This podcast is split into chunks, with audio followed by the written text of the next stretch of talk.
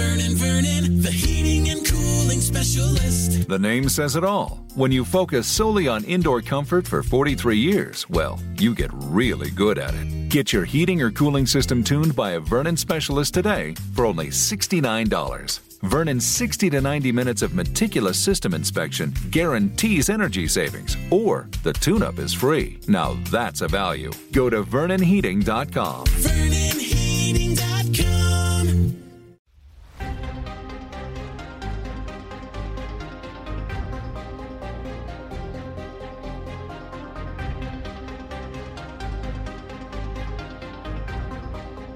Bienvenidos a Cinema TV.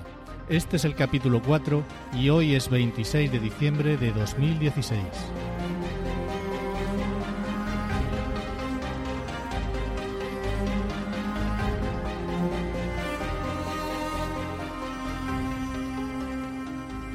Muy buenas, esto es Cinema TV, el podcast de cine y series de televisión realizado de manera periódica e indiscriminada por todos los miembros de Milcar FM. En este podcast, uno o varios de los locutores de nuestra red te va a hablar de una película o serie de televisión que haya visto y que te quiera recomendar para que la veas o para que te evites un sufrimiento innecesario. Yo soy Pedro Luis Alba y junto con Natán García vamos a compartir con vosotros nuestras sensaciones sobre la serie La Expansión.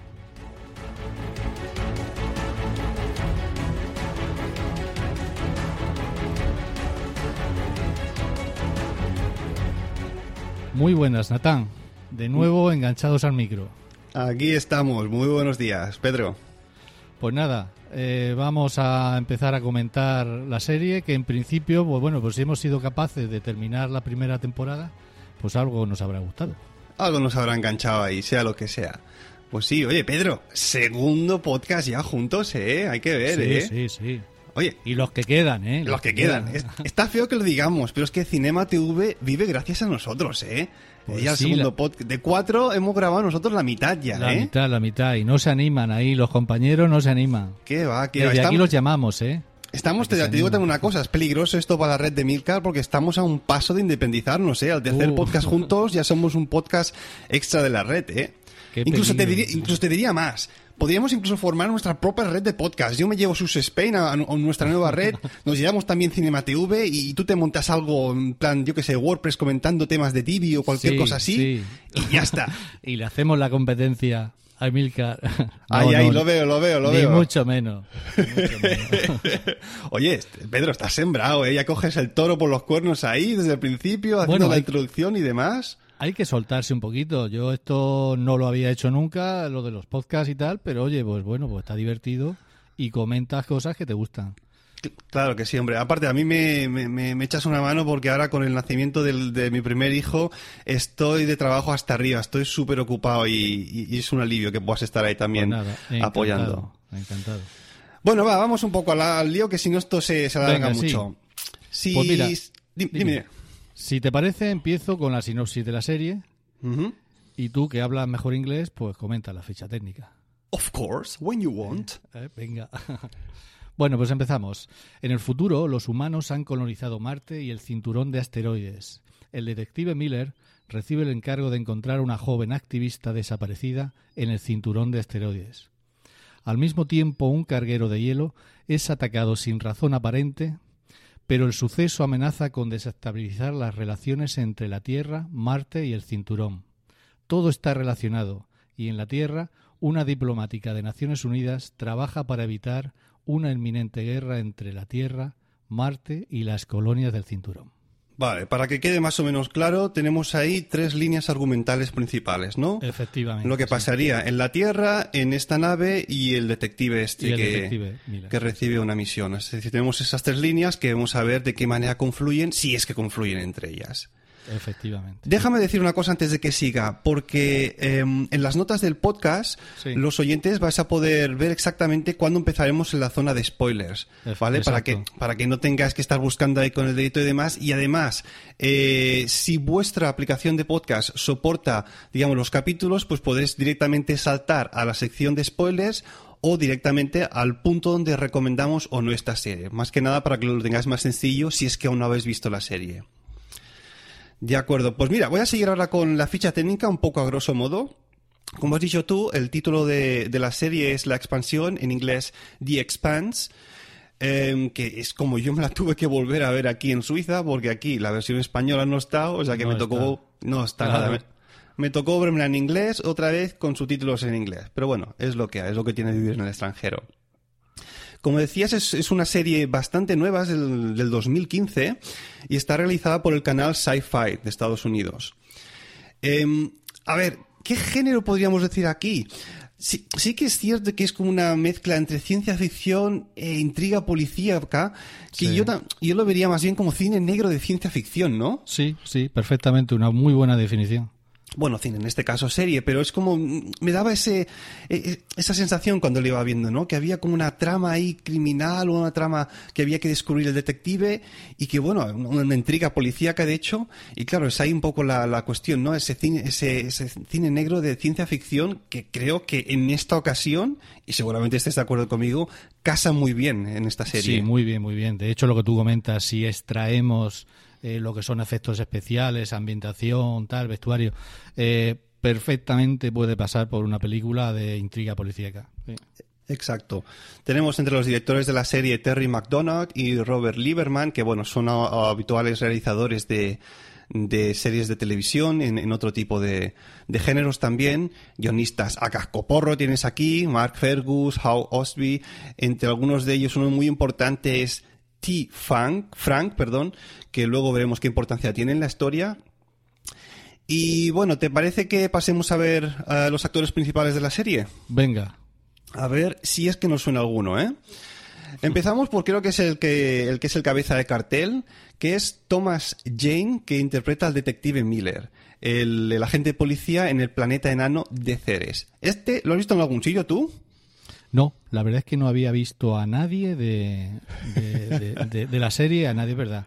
Luego, eh, este, investigando un poco, en fin, para, para hacer el podcast tal, pues bueno, pues ya vas viendo eh, dónde han participado cada uno de ellos, pero no, no conocía ninguno. Es de hecho, como dices, un, un elenco bastante desconocido. A mí, el único que me sonaba es de hecho este, el que interpreta al detective Miller, Thomas Jane, que si recuerdas, quizás no la viste, yo de hecho no la vi, porque apestaba a truño, eh, es la, fue el que interpretó originalmente el personaje de The Punisher o El Castigador allá por el 2004-2005. No, no me suena nada. Claro, una, una película que pasó un poco desapercibida. Sí. Incluso por esos años también, quizás la vieras también otro, otro bodrio de esos principios del 2000, en la película Deep Blue Sea, con los tiburones. Pues tampoco. Tampoco. Hostia, pues te has dos truños de los buenos. Veo que sabes escoger bien las películas que ves. Pues este es el único que, que suena. El resto, tenemos aquí, por ejemplo, Steven Strait como Jim Holden, que es el oficial del carguero, del carguero de. Yellow Canterbury, que el único papel relevante que has hecho, que ha hecho es en, en la película 10.000 de Roland Emmerich, aquella en la que interpretaban a, ¿cómo se llama? Los hombres estos de las cavernas, Sí, que supongo que tampoco habrás visto. Pues no. Bien, hecho. bien hecho. Y bueno, del resto del, del elenco es que a mí no me suena a nadie, excepto um, Shohreh Aktashlu, que interpreta a Krishen Abasaralla, es decir, esta ejecutiva de la Sí, ONU sí, en, la, en la Tierra, que está, por lo visto, me ha dicho mi mujer, que es una actriz iraní exiliada en Estados Unidos. ¿Vale? Claro, Vale. como mi mujer es iraní, pues, eh, pues le suena. Y esta actriz fue además nominada a un Oscar ah, por la película Casa de Arena y Niebla. No Ah, sé pues si mira. vistes. eh, ¿La viste estás con Ben Kingsley? Tampoco. No, tampoco. Tampoco. Y que bueno, un dato un poco importante, pero que también hay que remarcar, es que se ha operado la nariz, ¿eh? que suele ser típico entre las iraníes. O sea, que se, se la ha dejado ahí bien, bien rectita. Pues efectivamente lo que tú dices, que en el caso, o sea, eh, en el caso de estos dos eh, actor y actriz que has, que has nombrado y el resto totalmente desconocido, sí, por lo menos. Exacto. Que, que por otra parte, yo creo que esto es buscado para la serie, para, digamos, llevar un poco de, de nuevas caras a... Efectivamente, eso, ¿No? eso también lo he pensado yo, sí. De, bueno, pues no monopolizar a lo mejor con una gran estrella a la serie, sino que sea la serie por sí misma la que, la que destaque. Exacto, y así, de hecho, también que se no pase como con Morgan Freeman, que no lo encontramos absolutamente en toda la película. y bueno, así también los productores de la serie se ahorran un- un- un- También. un- unas perrillas en los También, actores, ¿no? Al no ser tanto de, de primer, primer nivel. Que es bueno. Pues sí, como Bueno. decimos, un, un elenco un poco desconocido. Y que hablamos un poquito del, del guion, a grosso modo. Venga, sí, como tú bien has dicho, es una adaptación, es un guion en el que participan muchos muchos guionistas y que es una adaptación de las novelas de James Curry, eh, que es el seudónimo de dos de dos personas, de Daniel Abraham y de Ty Frank. Exacto, que el Ty Frank es este uno de los guionistas que está, que está metido obviamente en el, en el desarrollo de la serie, ¿no? Para supervisar ahí que se ajusten a las, a las novelas que, que ellos han escrito. Déjame que diga también que esta primera temporada de The Expanse está basada en la primera mitad del primer libro de la serie. A ver, me explico. Em, la serie de Expanse de libros tiene creo que hasta la fecha seis libros publicados. Sí. Y em, el primer libro de todos se titula El despertar del Leviatán y esta primera temporada de la serie está basada hasta la mitad del primer libro. O sea que Vale. imagínate, Pedro, la de historias que les queda ahí por contar. Sí, sí, efectivamente. Pues, pues tengo te pendiente, no conocía esta, estas novelas, tengo pendiente leerlas. Porque Sí. siempre hay, hay la discusión de, de qué me gusta más, si el libro o la película. Claro, pues tienes ahí lectura para rato, para aburrir, ¿eh? Tela, tela. Vale. Eh, bueno, también comentar que los guionistas que has dicho, así los más destacados pueden ser Hack Hasby y Mark Fergus, que son guionistas también, así como películas más destacadas de Iron Man eh, e Hijos de los Hombres. Y Naren Sacker, que durante años trabajó en Star Trek. Muy bien, veo que es un, digamos, un, un elenco de, de guionistas potentes, ¿no? Un poco Sí. con experiencia a sus espaldas. Exactamente. Guionistas potentes y unas novelas detrás, eh, pues también que parece que están muy bien. Genial. Eh, ¿Te parece si entramos un poco en harina ya y comentamos a ver qué nos, qué nos ha parecido? Sin spoilers de momento. Venga, vale, vale. Eh, bueno, pues a mí la serie eh, está muy divertida, está muy atractiva, pero bueno, también centrándonos un poquito en el guion, eh, para mi gusto le falta a lo mejor un poquillo de tramas intermedias y que en algún momento el guion me llega a parecer un poco plano. Esto no quiere decir ni mucho menos que le esté dando una califi- calificación negativa a la serie, ni mucho menos. Es una apreciación mía, eh, yo que sé, por el tipo de historia o de ritmo que me gusta a mí encontrar en una serie. Eh, eh, por decir algún comentario, vaya. No quiero en ningún momento que esto sea un, un- un calificativo negativo, ¿no? No, pero um, yo, yo estoy hasta cierto punto de acuerdo porque, claro, tiene estas tres tramas principales Sí. y, claro, tienen que darte tanta información sobre todo cada uno de los personajes que es que en cada capítulo tampoco es que le les dé tiempo a hacer muchas subtramas extras, sí, ¿no? Sí, sí. De hecho, a lo largo de la serie acaban pasando esas pequeñas, muy pequeñitas subtramas que te acaban importando más bien poco porque tienes la, la- el gran cuadro principal que es donde realmente se, se focalizan durante toda la serie. Sí, estoy de acuerdo contigo, pero de todas maneras, le- para mi gusto, le falta un poquito eso. Además, bueno, como pasa un poco también como en algunas otras series que estoy viendo y tal, que hay ahí unos capítulos aletargados y luego al final todo se anima y todo, todo pasa más deprisa y- y te atrae mucho más, ¿no? Sí, sí, Bueno. también est- estoy, estoy de acuerdo. Em, ¿Qué te quería comentar yo? Ah, sí, a mí me- pasó algo curioso con esta serie y es que em, no acabé de conectar con ninguno de los personajes, ¿sabes? Y mira que hay un montón Sí. que te presentan de diferentes rangos de edad, diferentes etnias, por decirlo, diferentes Sí. países y demás, pero no hubo un solo personaje con el que dijera, hey, me importa lo que te vaya a pasar, tío, estoy ahí conectando contigo, estoy a muerte porque quiero que te salgan bien las cosas y demás. No, y creo que hasta cierto punto, eso es un problema de que em, no te llegan a explicar bien el background de cada uno de los personajes. Es Sí. decir, en el piloto empezamos ya con una historia que empieza en un vasto planeta solar, ¿no? Por, Sí. por decirlo, eh, planeta solar, se dice sistema solar, perdón. y, y bueno, te pone ahí una, una cantidad de información sobre lo que es este universo que se ha creado, pero lo que son los personajes en sí, no, Sí. te, no te cuentan mucho de ellos. Y por eso la sensación es de que, bueno, no me importa mucho, sí que me gusta lo que está pasando, pero no acabo de, de conectar exactamente con ellos. ¿Te, te- Sí. te pasó un poco eso a ti o no? Sí, puede ser, puede ser.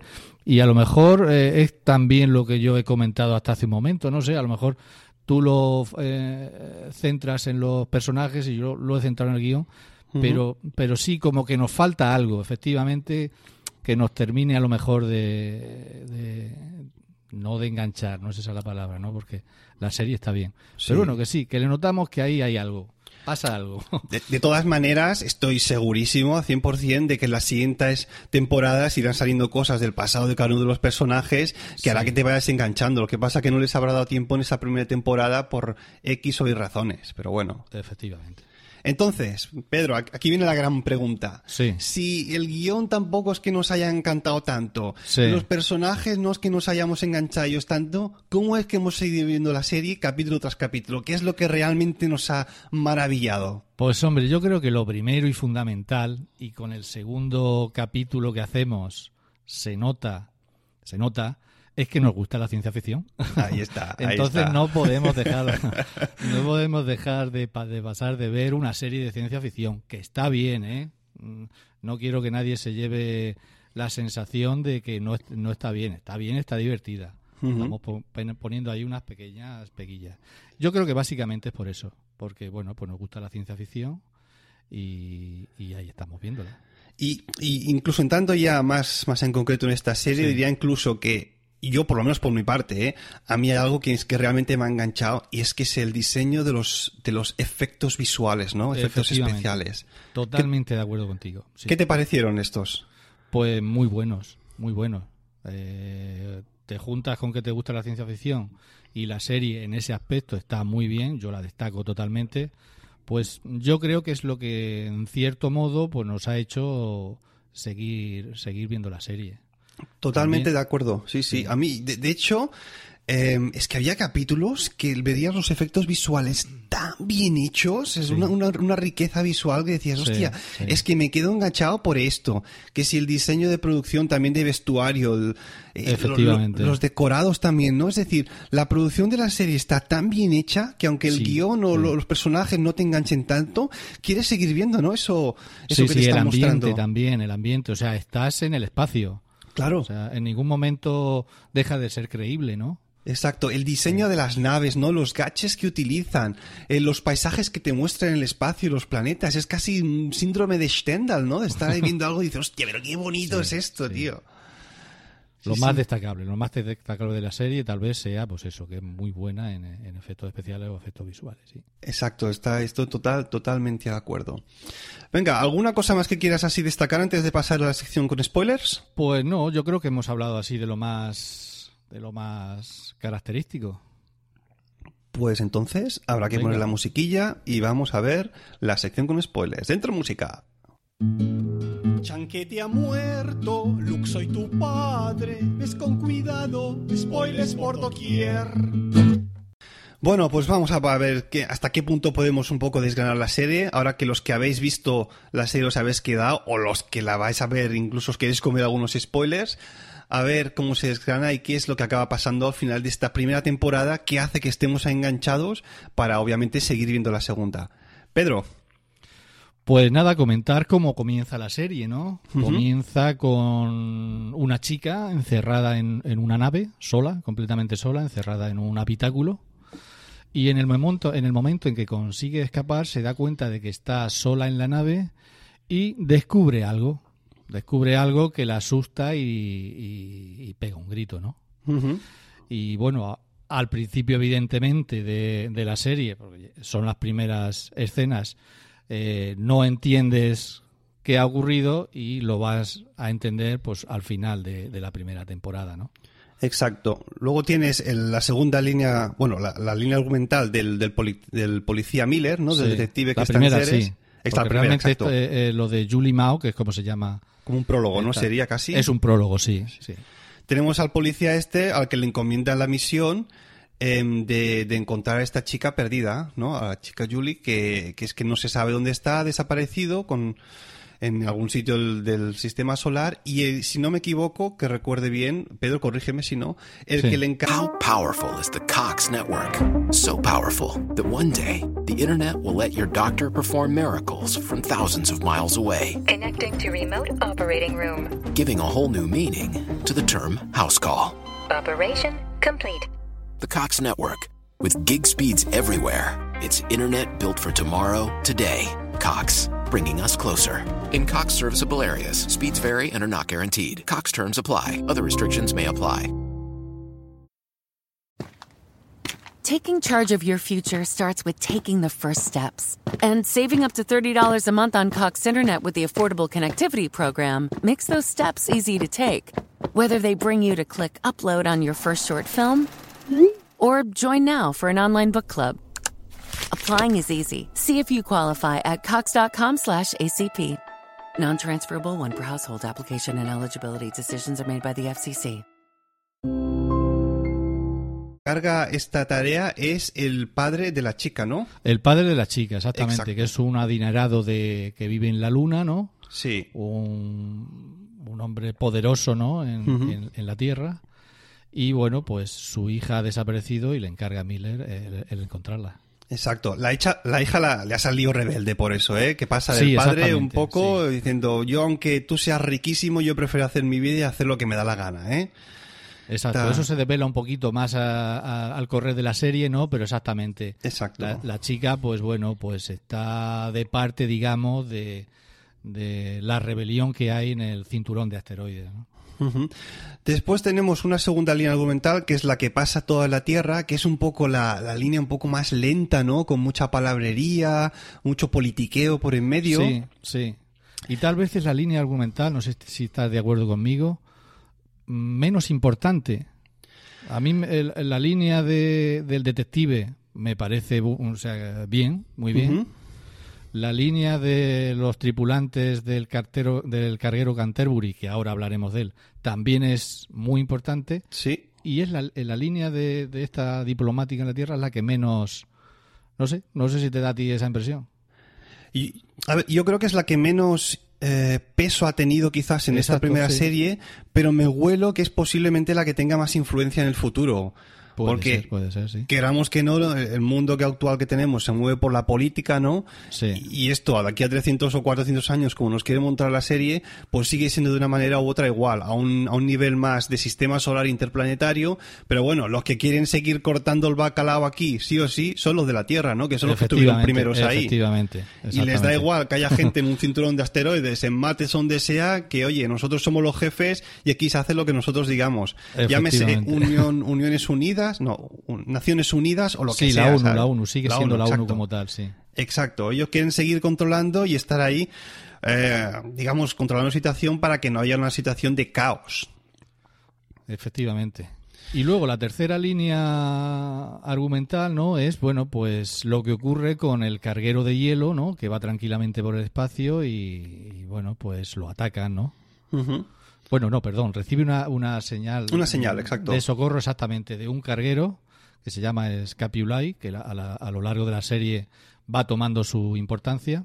Sí. Y el oficial, que a cargo del carguero, que es Jim Holden, que digamos que es uno de los protagonistas principales, pues decide atender esa llamada de, de- de socorro, ¿no? El tío con toda su buena intención, ¿eh? Como Con diciendo, toda su "Hostia, buena intención, exactamente. El- eh, es más, el resto de la tripulación le dice, pero tú dónde vas? Déjalos por ahí tirados, no te metas en líos. Que, Y- piratas los hubo en el pasado en los mares de la Tierra y los habrá en el espacio exacto. ahora en la actualidad.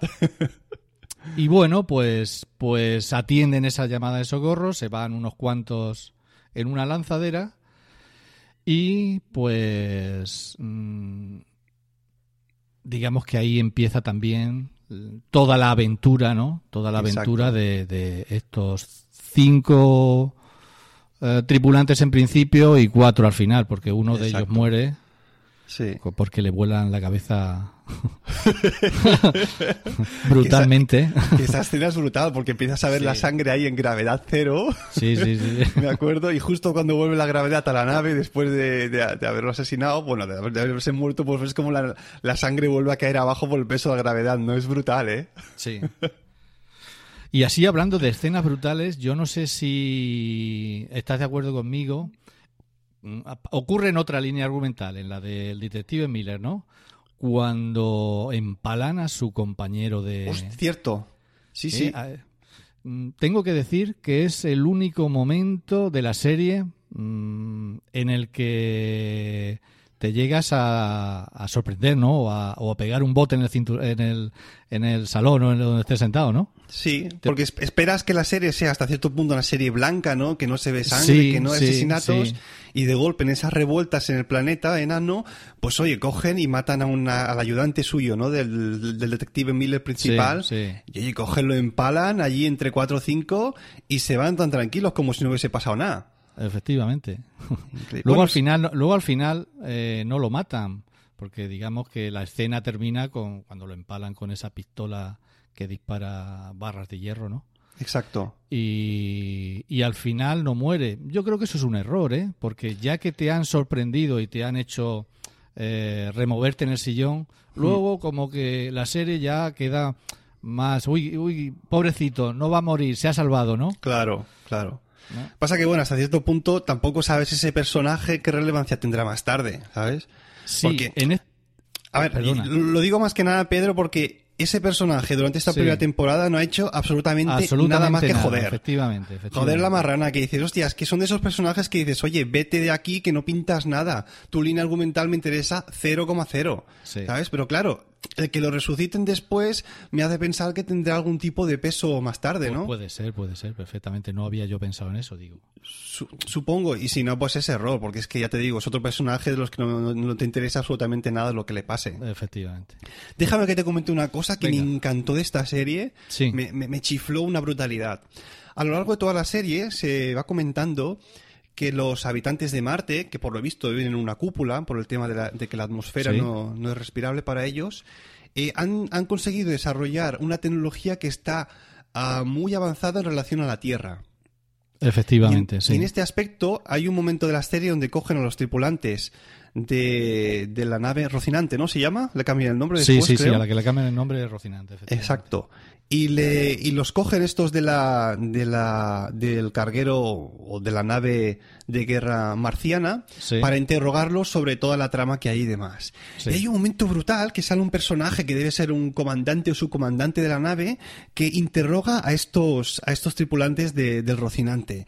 Y te, acuer- Efectivamente. ¿te acuerdas que el tío saca como una especie de píldora que se toma? Sí. Que les hace volver sí, sí, como sí, sí, más... ¿Cómo, cómo Sí, se lo, dice? lo- lo vuelve frío. mm, Sí, muy frío y muy. Sí, pero, pero también al mismo tiempo como hace...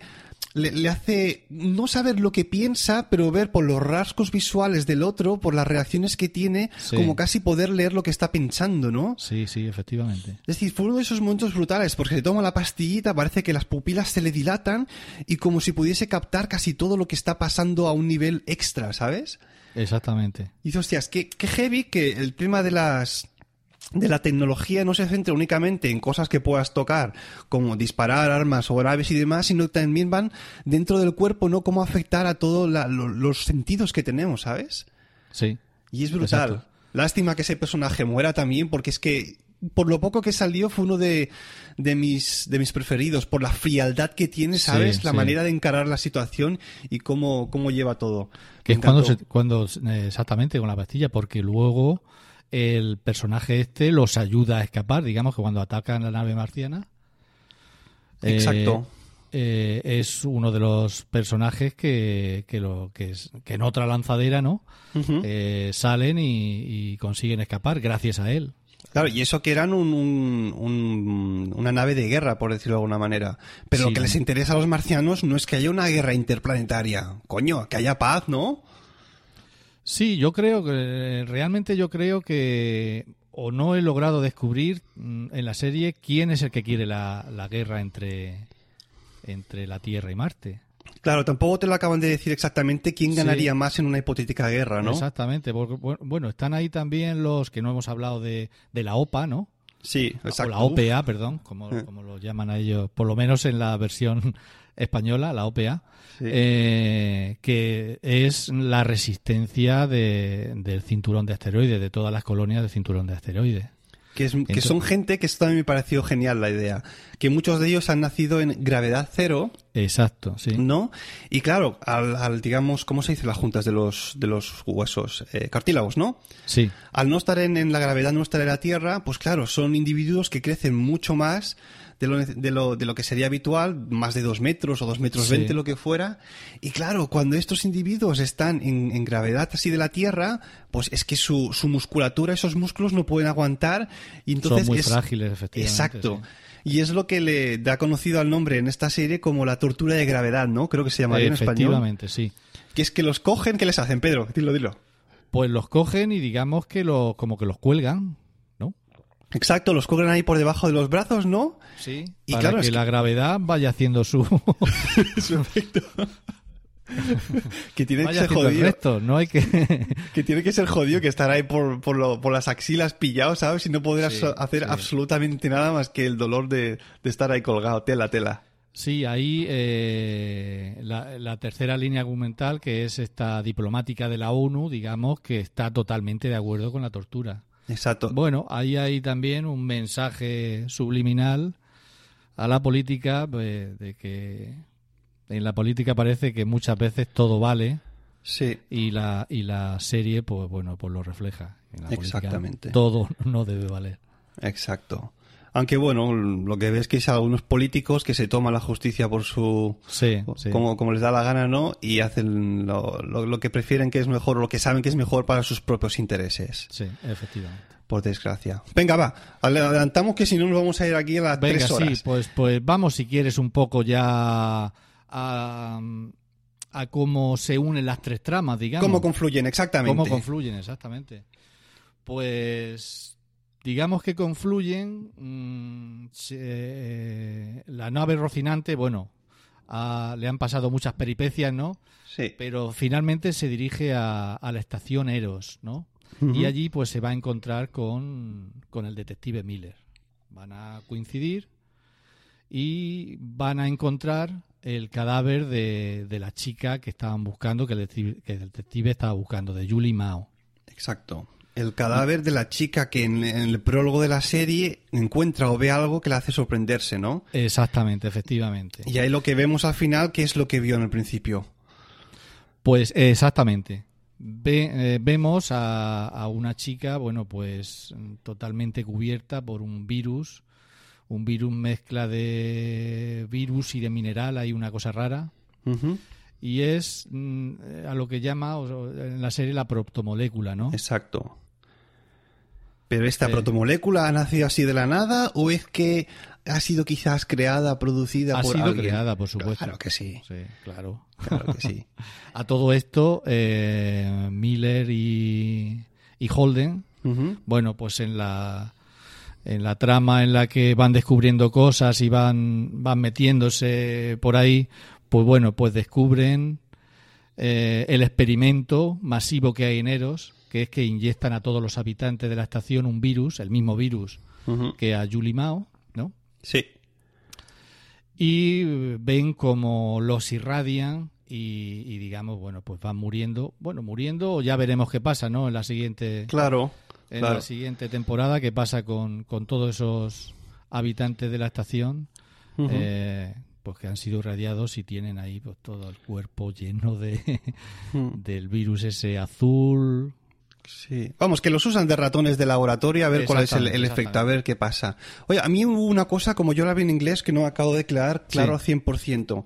La protomolécula esta, que, Sí. que has- se ha creado de alguna manera, ¿es la misma que encuentran los del Rocinante en el carguero ese abandonado? efectivamente Es la misma, ¿no? sí, Vale, sí, es vale. la misma es la misma Vale, vale. que no lo- fuera uno una cosa y el otro la otra y No, después pasase lo- algo. en la primera escena del primer capítulo de de Julie Mao que al final grita porque ha visto algo Porque ya estuvo allí, claro. Porque ya estuvo allí, efectivamente. Vale. Es la misma que hay en el, en el en la nave esta que está en- perdida por ahí en un en un cometa o en un asteroide. Sí, un asteroide por ahí Sí, escondido. y es la misma que bueno que inyectan eh, a, a los habitantes de, de Eros, ¿no? Ah, y por cierto, no se me olvide, también eso me, me chocó bastante, ¿no? Al final, quien está detrás de, de este virus es el mis, el padre, el propio padre de Julie Mao. Exacto. que habrá que ver cuáles, digamos, cuáles son los motivos para que ella- él haya quedado, haya creado esta protomolécula. Bueno, la gente que trabaja para él, obviamente, Sí, ¿no? sí. Que tendrá que ver algo también con el control de poder en el asteroide, en el cinturón de asteroides, con el tema del hielo y demás. Eh, totalmente, seguro. Que no lo hemos comentado, pero el agua en el cinturón de asteroides es un recurso preciasi- preciadísimo, ¿cómo se Por diría? supuesto, Bueno, sí. muy preciado, vaya. Preciadísimo, sí. Exacto, es algo que está casi ahí racionalizado, ¿no? Para cada uno, porque para que no tengas un poco más de agua de la que te tocaría. Exacto. Una Vale. manera, bueno, pues de subyugar a todos los habitantes de, de las colonias, ¿no? Exacto. Y ahí se queda más o menos la, la primera temporada, ¿no? Con el Ahí detective se queda, también. exactamente. El detective Mm, Miller y Vila, pues ahí están irradiados por esa, no se sabe si realmente radiación o la protomolécula. A ver qué eh, es es exactamente. por la radiación. Digamos que para que, la, que el virus se active, ¿no? Tienen Sí. que irradiar a los habitantes. Y entonces, claro, ellos reciben la radiación. No tienen inyectada el, el virus, pero reciben la, la radiación. Y en principio ellos dicen, macho, que vamos a morir. Claro, pero como ellos han descubierto a la Julie y a lo mejor está en contacto con el virus, aunque sea en la misma habitación o por, Sí. por inhalación, pues puede ser que... Queda, queda ahí. Sí, es verdad que queda Claro, ahí la duda. exacto. Ahí está, pero bueno. Pues ahí está la primera temporada y te deja ahí est- estas tres líneas argumentales abiertas ahí, como diciendo, ahora te esperas hasta que grabemos la segunda.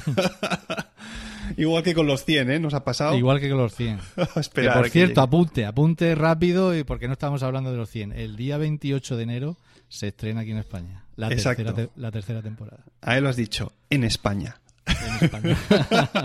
A ver si tengo suerte y aquí en Suiza también se, se estrena por esas fechas y podemos hacer un Cinema TV y afuera de la red de Milcar con nuestra propia red donde comentemos esa tercera temporada. vale. Bueno, pues pasamos a ver si recomendamos o no.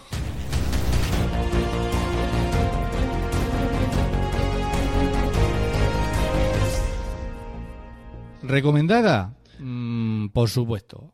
A quien le guste la ciencia ficción es una tontería no verla porque se lo va a pasar bien. Y la serie está bien. Con todo lo que hemos comentado, que bueno, que incluso pueden ser apreciaciones nuestras, porque eh, yo leyendo, documentándome un poco para, para hacer el podcast, pues yo la verdad es que la ponen como una gran serie, ¿no? En blogs que vas mirando por ahí y tal. Eh, la ponen como una serie casi heredera de Battlestar Galactica, ¿no? Por ejemplo. Bueno, no sé si tanto a la altura. Mm, Yo creo que no, ¿no? Pero vaya, Ujú. mm, la ponen bien. Nosotros hemos hecho nuestros apuntes, nuestro- lo que hemos considerado, pero sí, claro, yo sí la recomiendo, vaya. Yo, ¿Tú qué cuentas? A ver, a mí los efectos los visuales me han ganado a 100%. Los personajes no, no del todo, pero intuyo que hay algo grande que, que va a pasar en, en las próximas temporadas, ¿sabes? Eh, el problema que tuve yo, antes de decir si la recomiendo o no, es que el piloto, y no sé si estarás de acuerdo, Pedro, Sí. a mí no me enganchó, ¿sabes? Sí. No hubo nada en el, exacto, no hubo nada en el piloto que me dijera, wow, hostia, qué, qué pasada, qué, qué cliffhanger al final, que tengo que ver el segundo sí o sí o no. Entras directamente en el piloto, en un mundo que te enseñan ahí, súper vasto, planetario, con todas sus reglas y demás, Sí. que, que es súper bonito, genial y demás, pero no hay nada que digas, hostia, tengo que seguir viendo el capítulo porque es que hay algo, alguna línea argumental que me engancha. Y eso es lo que le faltó al piloto. Estoy, estoy de acuerdo contigo. Además, la- los dos primeros capítulos los, los vimos de seguido, mi pareja y yo. Sí. Y no, es verdad, no nos enganchó. No nos terminó de, de enganchar. A ver, ¿recomendarla? Sí, yo la recomiendo. Sí, Sí, sí. a ver, no es tampoco aquello que digas, ¡guau! Tienes que verla sí o sí en Netflix y no te estás perdiendo la gran serie del año. No. Si te mola de ciencia ficción como a nosotros, pues es una de esas series, claro, que tienes que ver porque es lo que decimos, la factura visual está súper cuidada, así como el vestuario y demás, y es que es bonita de ver la serie. Sí, sí. Y es lo que digo, intuyo que va a pasar algo más en la segunda temporada. Esperemos que sea así, ¿sabes? Bueno, las segundas temporadas mm, suelen estar bien. Sí. En algunos casos mejor que las primeras. Sí, sí. Pues ahí quedan nuestras recomendaciones de la serie. ¿Alguna cosilla más antes de que nos despidamos, Pedro? Pues yo creo que no. Ya hemos eh, dicho nuestro parecer y entiendo que ha quedado claro. Yo creo que no. Bueno, pues oye, con esto hemos llegado ya al final del podcast de este mes o de esta semana, lo que sea. Gracias por el tiempo que habéis dedicado a escucharnos. Esperamos también que os haya resultado entretenido. Tenéis toda la información y enlaces de este episodio en Emilcar FM, donde esperamos vuestros comentarios. Pedro, un saludo y hasta la próxima. Venga, adiós. Adiós.